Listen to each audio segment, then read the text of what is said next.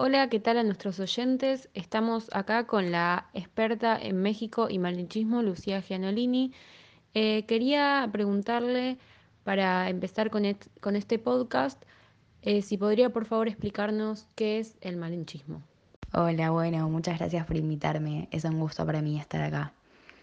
Para empezar con la pregunta, el malinchismo es la actitud de quien prefiere lo extranjero y rechaza o menosprecia lo propio.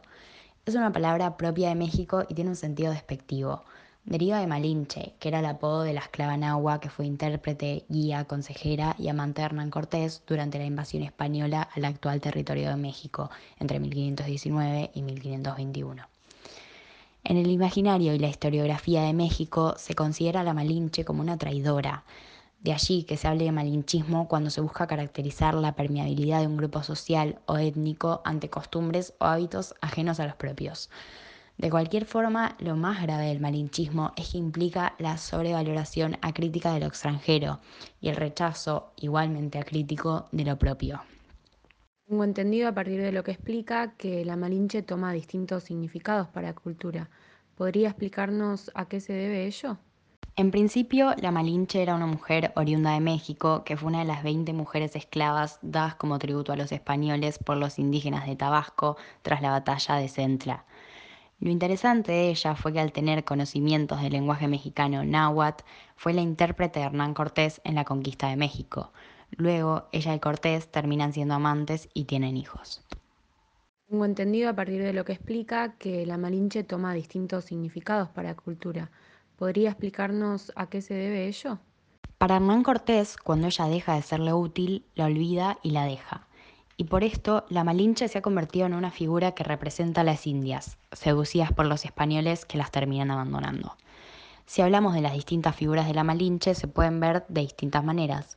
Por ejemplo, hoy para una parte de la población de México, ella es el estereotipo de la traición, como el niño que no perdona a su madre que lo abandona para ir en busca de su padre, es decir, el pueblo mexicano que no perdona su traición a la Malinche y su relación con los colonizadores.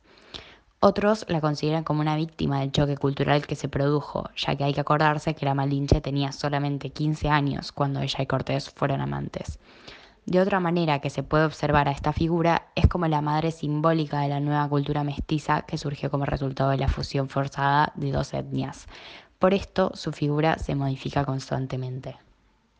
Bueno, cambiando un poco de tema, ¿qué significa la frase, quería preguntarle, los hijos de la chingada? Para contestar a esta pregunta tengo que explicar antes qué significa chingar. Seguramente conocerán esta palabra, con la que es muy fácil reconocer un mexicano. Chingar tiene muchos significados, es una palabra que utilizan en México todo el tiempo en frases distintas.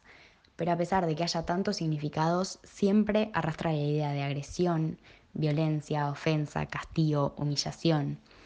El hijo de la chingada no es producto de una entrega voluntaria de una mujer prostituta, sino que es el resultado de una acción de dominación humillante. No es lo mismo la prestación de un servicio que ha sido moralmente condenado y visto como pecado que la humillante postración que termina encarnándose en un hijo. La prostitución, en otras palabras, puede llegar a ser vista como un libre uso del cuerpo, un trabajo donde la dignidad no se ve comprometida de manera necesaria, mientras que esta posibilidad está completamente cerrada para la chingada, la que ha sido forzada y obligada a lo abierto y como fruto de esa violencia ha dado a luz a un hijo. Esto es una auténtica encarnación de la dominación y la humillación. Entonces, ¿podríamos igualar esta frase a la expresión española hijo de puta? Nunca. Estas expresiones tienen significados muy distintos. Para el español, la deshonra consiste en ser hijo de una prostituta, mientras que para el mexicano la deshonra es el fruto de una violación. ¿Por qué esta expresión es usada tan frecuentemente en México? Bueno, hay una relación directa entre esta frase y el sentimiento nacionalista mexicano. Básicamente se debe a la asociación de la violación con la conquista de su país por parte de los españoles, que también fue una violación. Y no me refiero solamente al sentido histórico y al sentimiento del arrebato de sus pertenencias, sino las violaciones que sufrieron las indias en esta época. Es por esto que cada 15 de septiembre, aniversario de la independencia, se oirán gritos de Viva México, los hijos de la chingada, que exalta su condición de mexicanos en un día tan especial cuando se afirman a ellos mismos y a su patria.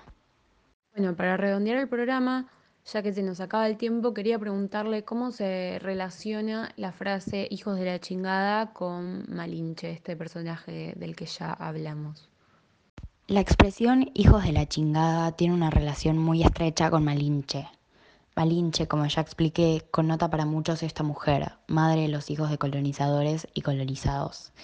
Estos hijos son hijos de la chingada, hijos de una mujer que ha sido forzada a someterse al hombre blanco y ha sido despojada de su libertad y violada. Bueno, muchas gracias por venir al programa, esperamos tenerla de nuevo próximamente. Al contrario, gracias a ustedes por invitarme. Nos vemos la próxima.